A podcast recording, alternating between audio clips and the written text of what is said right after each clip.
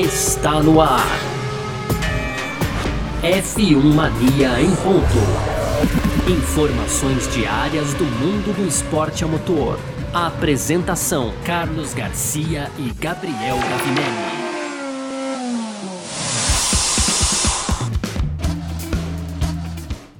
É isso, valeu demais pela sua presença, valeu você que tá junto com a gente por aqui no ar. Mais uma edição do nosso podcast F1 Mania em ponto.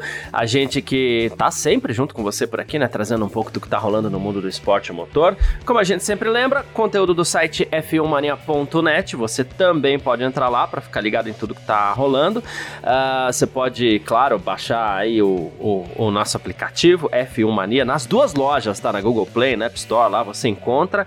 E, claro, nossas redes sociais também, site é Filmania, Twitter, Facebook, Instagram, Kawaii, TikTok e tudo que você tiver afim, aí você vai encontrar a gente é, na internet, tá bom? Então vamos que vamos, muito prazer, eu sou Carlos Garcia e aqui comigo sempre ele, Gabriel Gavinelli. Fala Garcia, tudo beleza? Fala pessoal.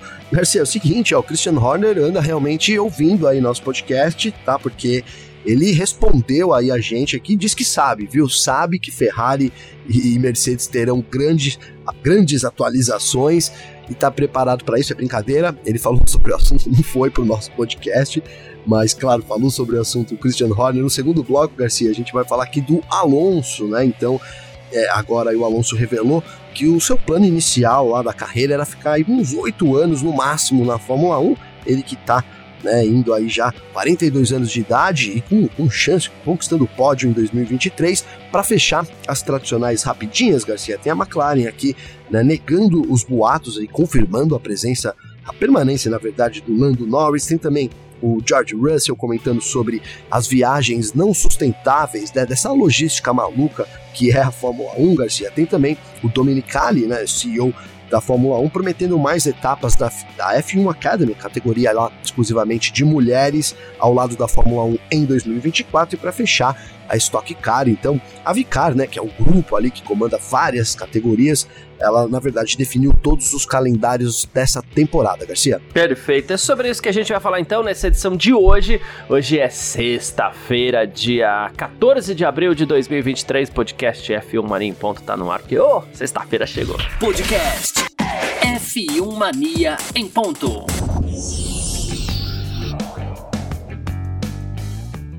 Primeiro bloco, então, do nosso F1 Mania em ponta. A gente tá por aqui, né, trazendo um pouco sobre a Red Bull, né? Uh, a gente vai falar sobre Christian Horner, que o Christian Horner tá ali só esperando uh, atualizações de Ferrari, atualizações de Red Bull. Inclusive, recentemente o Fred Vasseur chegou a falar assim: ah, mas a, a penalidade que a Red Bull recebeu foi muito pequena, porque Uh, no fim das contas, uh, logo eles vão aparecer com mais atualizações, aí eles têm uma estrutura muito grande e tal, né?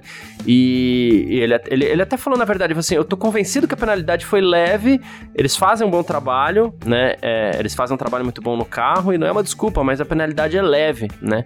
E aí o Horner respondeu essa semana para Sky Sports, falou sobre isso, que todo mundo tem direito à opinião, obviamente, mas que ele discorda do Fred Vasser, né? Ele falou que a Red Bull fez um ótimo trabalho durante as férias, né? Apesar do tempo limitado no túnel de vento, que tem tudo a ver com a punição, né? E isso vai ter, segundo ele, um impacto no final do ano e também no próximo ano, essa penalidade. Diz que é uma penalidade que não vem para esse ano, não. Ela vem lá para, né? E, e aí ele também falou que tá cedo para falar sobre esse tipo de coisa, depois de só três corridas, né?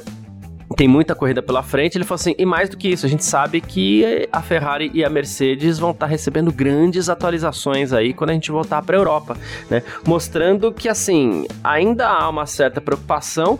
A Red Bull, a gente não tem como discordar, não tem como negar que a Red Bull largou bem demais para a temporada, né? É, e chega a impressionar mas é, o Horner não parece tão tranquilo assim, porque ele acredita que ele vai ter problema lá no final do ano e ele vai ter que confrontar as grandes atualizações de Ferrari e Mercedes. Não sei se você concorda comigo, Gavi, mas é, o que dá a entender é que assim, ele não vai soltar a atualização agora, porque ele vai ter que segurar isso mais pro final do ano, que é quando teoricamente ele vai ter problemas por falta do túnel de vento, né? Mas, assim, então pode ser que nesse início de temporada, até a metade da temporada, Ferrari e Mercedes chegam um pouquinho mais perto. Foi isso que o Horner quis dizer, né?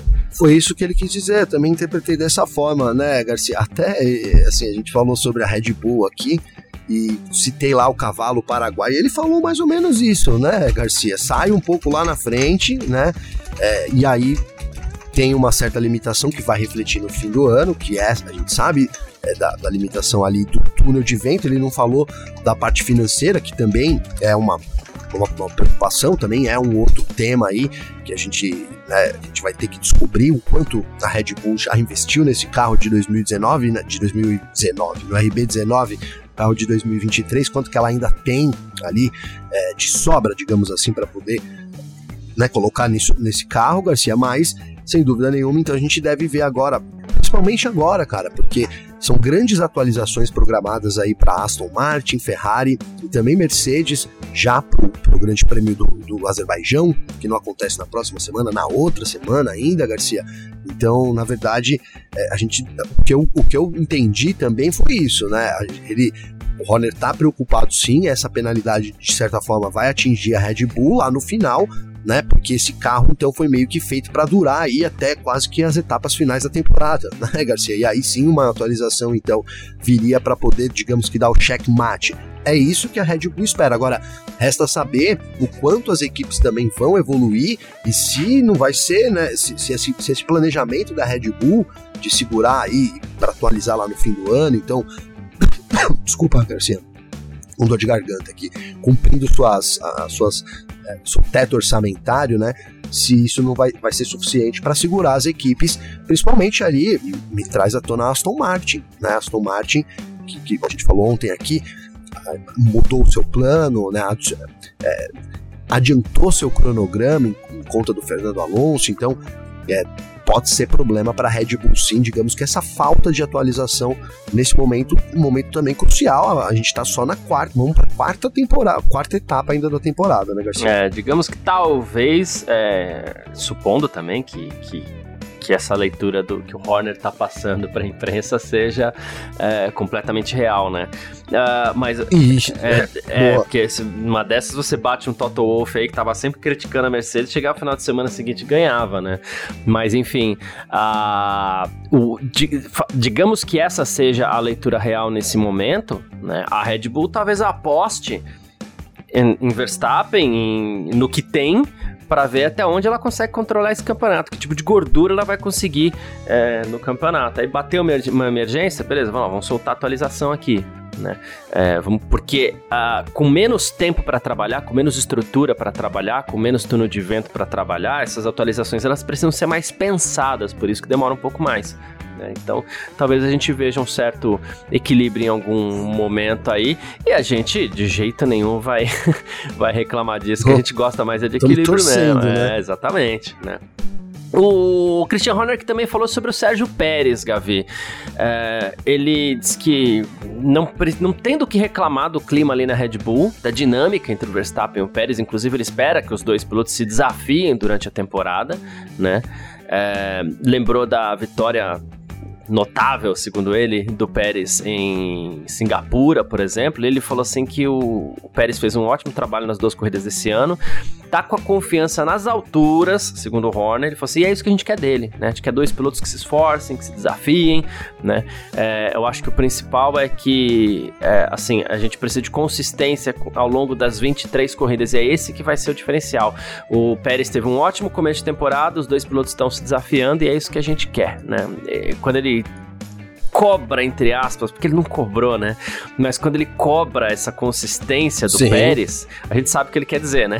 o Pérez não é, não, não é não, né? fera nesse sentido, né? E, e, vai ser importante, né, Garcia? A gente tá falando aqui, né? Vamos supor, vamos supor agora que já em Baku a gente tem um, um desafio lá pro, pro Verstappen, para a própria Red Bull. É, o, o, segundo piloto ali sempre presente. Até, até elogiei o Pérez esse ano, né?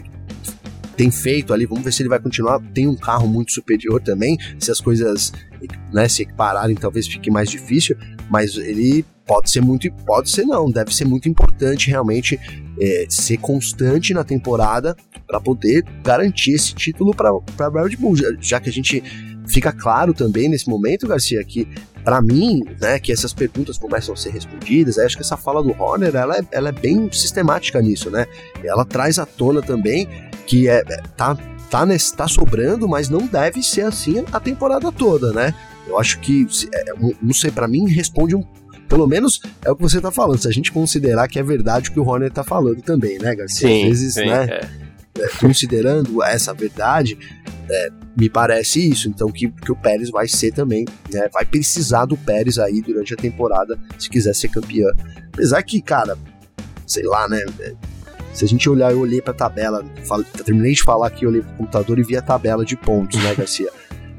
é meio bizarro pensar que isso pode acontecer, né? Mas estamos, estamos aí. Atualizações estão chegando, a Red Bull nesse momento não. É, a própria Alpine falou em seis décimos, seis décimos para Alpine traria já ela lá na, no polo, brigando com Aston Martin, hum. enfim. Né, tá, o que promete aí, pelo menos as, as, as manchetes, né, Garcia, é que essa disputa vai vai se, se vai apertar já a partir de Baku agora aí. É isso. 15 dias ainda. Né? Quem falou sobre essa questão do Pérez na Red Bull foi o pai do Pérez, o seu Antônio. A gente falou dele ontem aqui também, né? O Antônio Pérez. Uh, ele foi perguntado, né? Porque vários fãs mexicanos do Pérez estariam dizendo que a Red Bull sabotou o RB19 do Pérez para que ele não fosse uma ameaça pro Verstappen e tal. E o próprio pai do Pérez falou: Isso é mentira tá? Ele falou. Ele falou assim: a Red Bull é o melhor time do mundo e não existe favoritismo para ninguém. Tudo que se fala por aí é por especulação. Ambos são grandes pilotos, a Red Bull tem os dois melhores pilotos, né?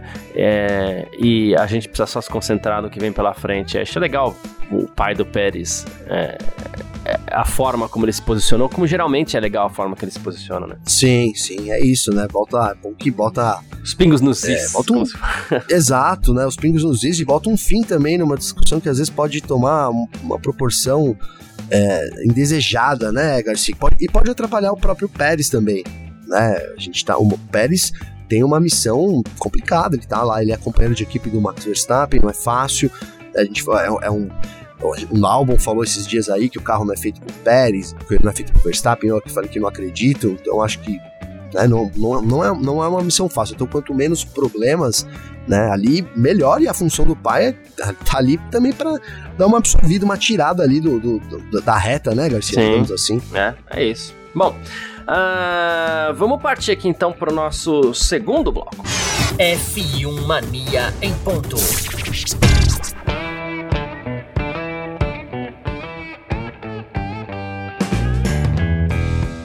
Segundo bloco do nosso F1 Mania em ponto por aqui, para a gente falar um pouquinho de Fernando Alonso. Olha só, né? Bicampeão mundial, tá aí com seus 40 anos, 41 anos aí, disputando o pódio na Fórmula 1, conseguiu três pódios nas três primeiras etapas da Fórmula 1. Você falou assim, poxa, o Alonso é aquele cara que não vai parar nunca mais, vai correr mais uns 5 anos aí de Fórmula 1, né?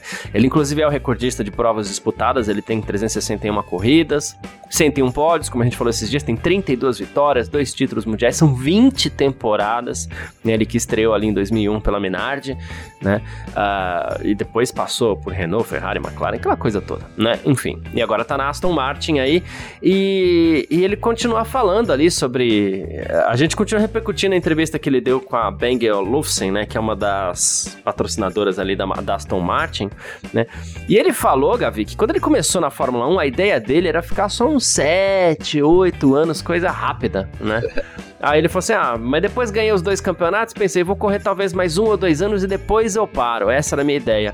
Agora me encontro com a carreira mais longa de todos os tempos na Fórmula 1 e ainda me sinto motivado disso, Alonso. Pois é, né, Garcia? Ainda, e ainda sente motivado. Claro, também, né, pudera. Uh, tem aí na, nas mãos uh, a gente trazer a. Começou muito bem o Alonso, né? Mas aí passou lá para aquele momento muito difícil na McLaren, enfim, aí saiu da Fórmula 1, saiu meio pela porta dos fundos ainda, né, Garcia, de certa forma, né? uhum. né? Então, e aí fez, digamos que um retorno, né, neste momento triunfal, né, Garcia, porque é, tem feito, por exemplo, o que o, Ma o Michael Schumacher não conseguiu fazer, né, que era retornar e retornar Sim. conseguindo pódios, quem sabe, né, uma vitória aconteça ainda em 2023 Mas o, o, fato é que já são três pódios, cara, em três corridas, né? Então não dá pra, não dá pra descartar aí o, o, Fernando Alonso, né, cara, nesse, nesse em. Eu tô, eu tô ganhando um tempinho aqui, que eu também tô querendo ver o primeiro ano dele, que é 2023, foi 2023, né, Garcia? Então, são 20 anos aí entre a saída dele, que aí ele deixou, ó, foi 2017 para voltar em 2021. Então tem 16 anos, 16 anos de Fórmula 1, é isso, Garcia? 17 anos de Fórmula 1. Isso.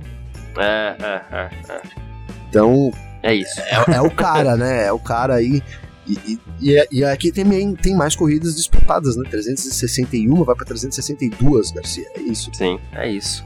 Uh, ele falou, inclusive, que ele ainda tem aproveitado muito a Fórmula 1, né? Ele falou assim: acordo de manhã, tô feliz com o que eu tô fazendo, tenho mais alguns anos ainda para focar em mim e espero ser um candidato ao título no futuro, né? No momento a gente tem que manter os pés no chão aí, o objetivo da equipe é fazer uma boa temporada.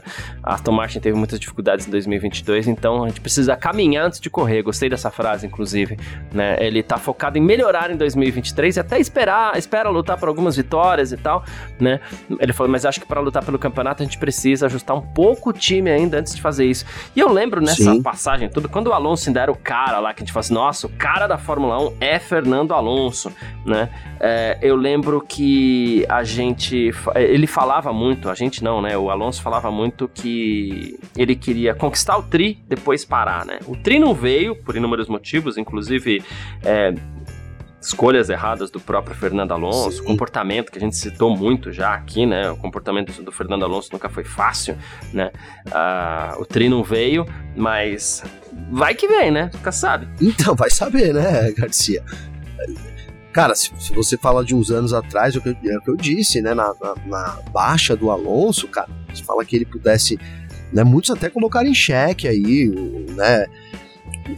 Talento do Alonso, como sempre também, sempre é normal fazer isso, né, Garcia? A pessoa sempre faz também, eu acho até que, que nunca, nunca concordo, né? Agora já tem gente falando do Hamilton, ah, tá vendo? Só o carro, enfim. É, normal, eu, eu não concordo, eu acho, e eu acho que justamente a prova tá aí, né? Obviamente você precisa de um carro, cara, não dá para você, né? Você não tem um carro bom, você não vai conseguir andar, então, mas tem a, olha a diferença que é o Alonso do Stroll, por exemplo, né, Garcia? Então, essa volta do, do, Alonso da Fórmula 1, mesmo que ele não consiga o tricampeonato, eu, eu falei isso, vou repetir, porque eu acho que é importante. Ele vai. Depende de quanto tempo ele ficar, depende do que acontecer, mas tende a terminar em alta. Para mim, se ele tivesse deixado a Fórmula 1 lá em 2017, nunca mais voltado, e a gente não tivesse vivenciado ali aquele abraço com o Ocon, eu lembro muito desse. É. Lembro que foi uma. A gente falou, cara, como, como mudou o Fernando Alonso, né? Desculpa.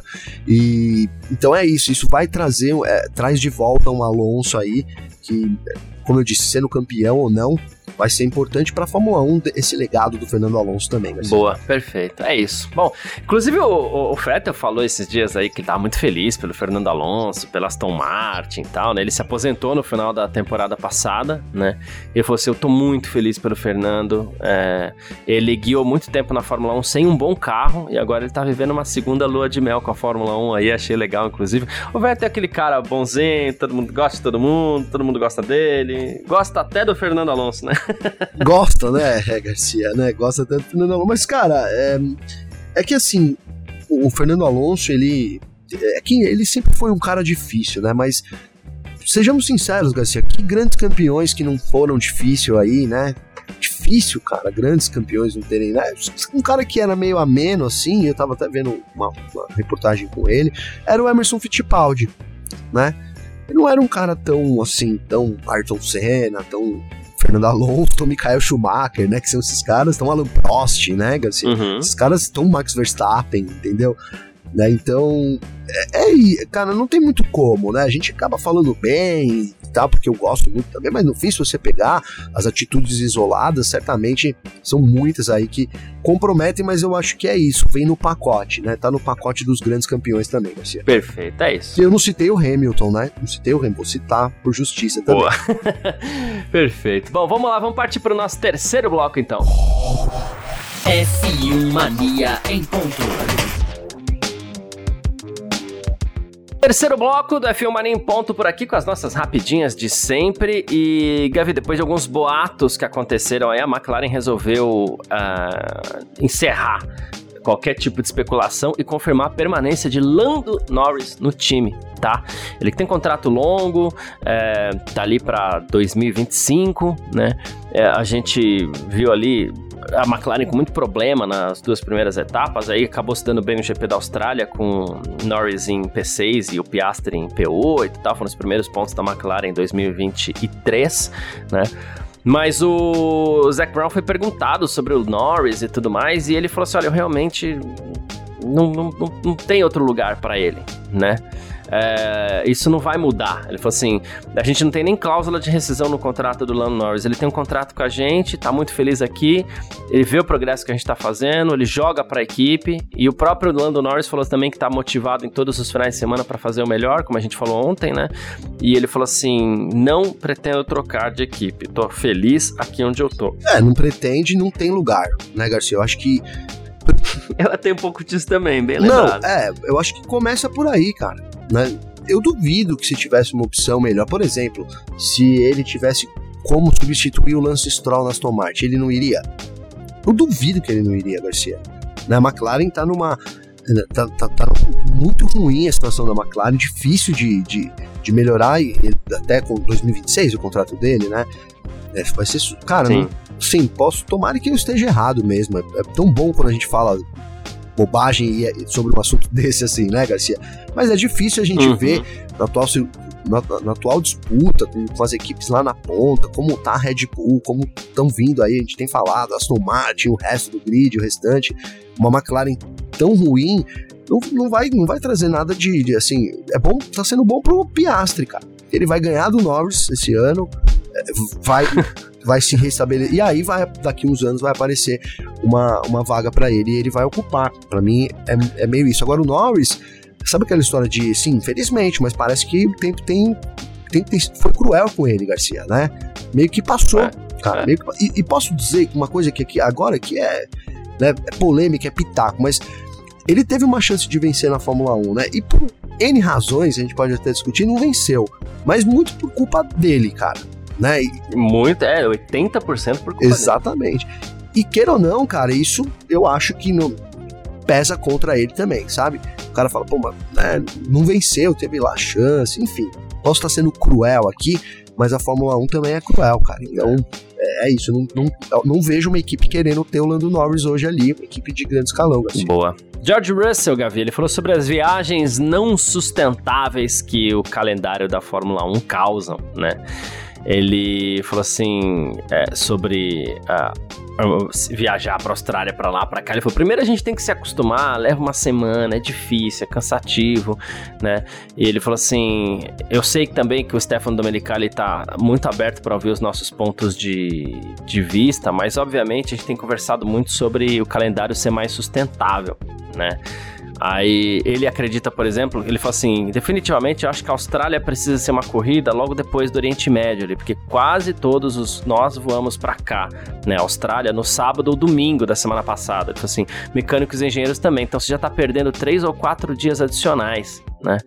Ele falou assim que também as viagens, né, para lá, para cá, um calendário que pô, você sai de Azerbaijão, vai para Miami. A gente fala sempre muito isso aqui, né? Sim. A Fórmula 1 vem agora, sai da Austrália, vai para Azerbaijão, depois vai para Miami, depois volta para Europa, né? Aí ele falou que isso daí também vai de encontro, vai contra a, a ideia de uma Fórmula 1 mais sustentável, Gavi. Não. A gente chegou a comentar isso aqui também, ele tá só dando uma destacada agora aqui no assunto que é muito pertinente, né? Muito, muito pertinente, né? Vai contra esse princípio da Fórmula 1, a gente sabe que tem né, algumas complicações, principalmente em termos de temperatura, né? A Fórmula 1 viaja lá durante o verão e eu, eu sinceramente eu nunca parei para pensar que olhar as 23 corridas, Garcia, e falar, ó, seria melhor isso daqui, economizaria menos, de, de fato, traçando todos os, né, é, todos os planos a gente não sabe, porque tem coisa comercial também que envolve, por exemplo, né, a, a, a Fórmula 1 começar no Bahrein, isso é uma cláusula contratual, a Fórmula 1 terminar em Abu Dhabi,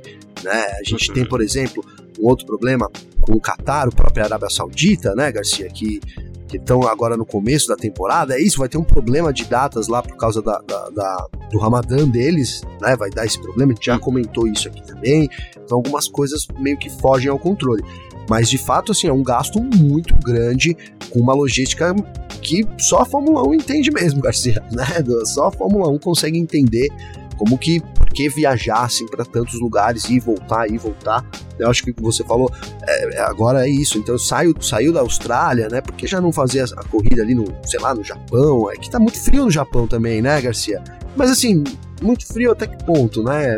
Enfim, cara, a gente não sabe os motivos reais da Fórmula 1, mas isso seria de fato, né, você organizar essa logística traria uma economia muito grande, eu acho, para a categoria e também, né, seria assim, aí sim seria, olha, estamos aqui pensando na sustentabilidade, também uma prova que organizamos nossa logística aí de forma a economizar é porque não é só dinheiro também, gasta-se muito com combustível, etc.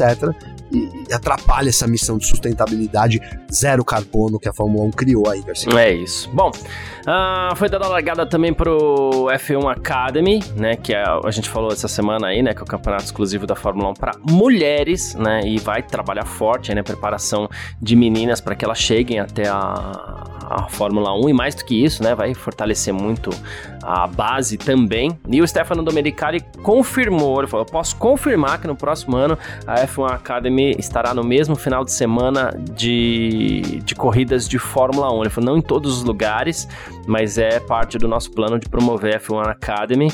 Né, isso realmente nos interessa muito e é isso que a gente precisa para fazer essa temporada crescer. Aí ele disse que vai investir bastante, vai dar visibilidade para o projeto. Ele falou assim: a gente quer o mais rápido possível ter uma menina, uma mulher chegando na Fórmula 1, essa é a nossa esperança.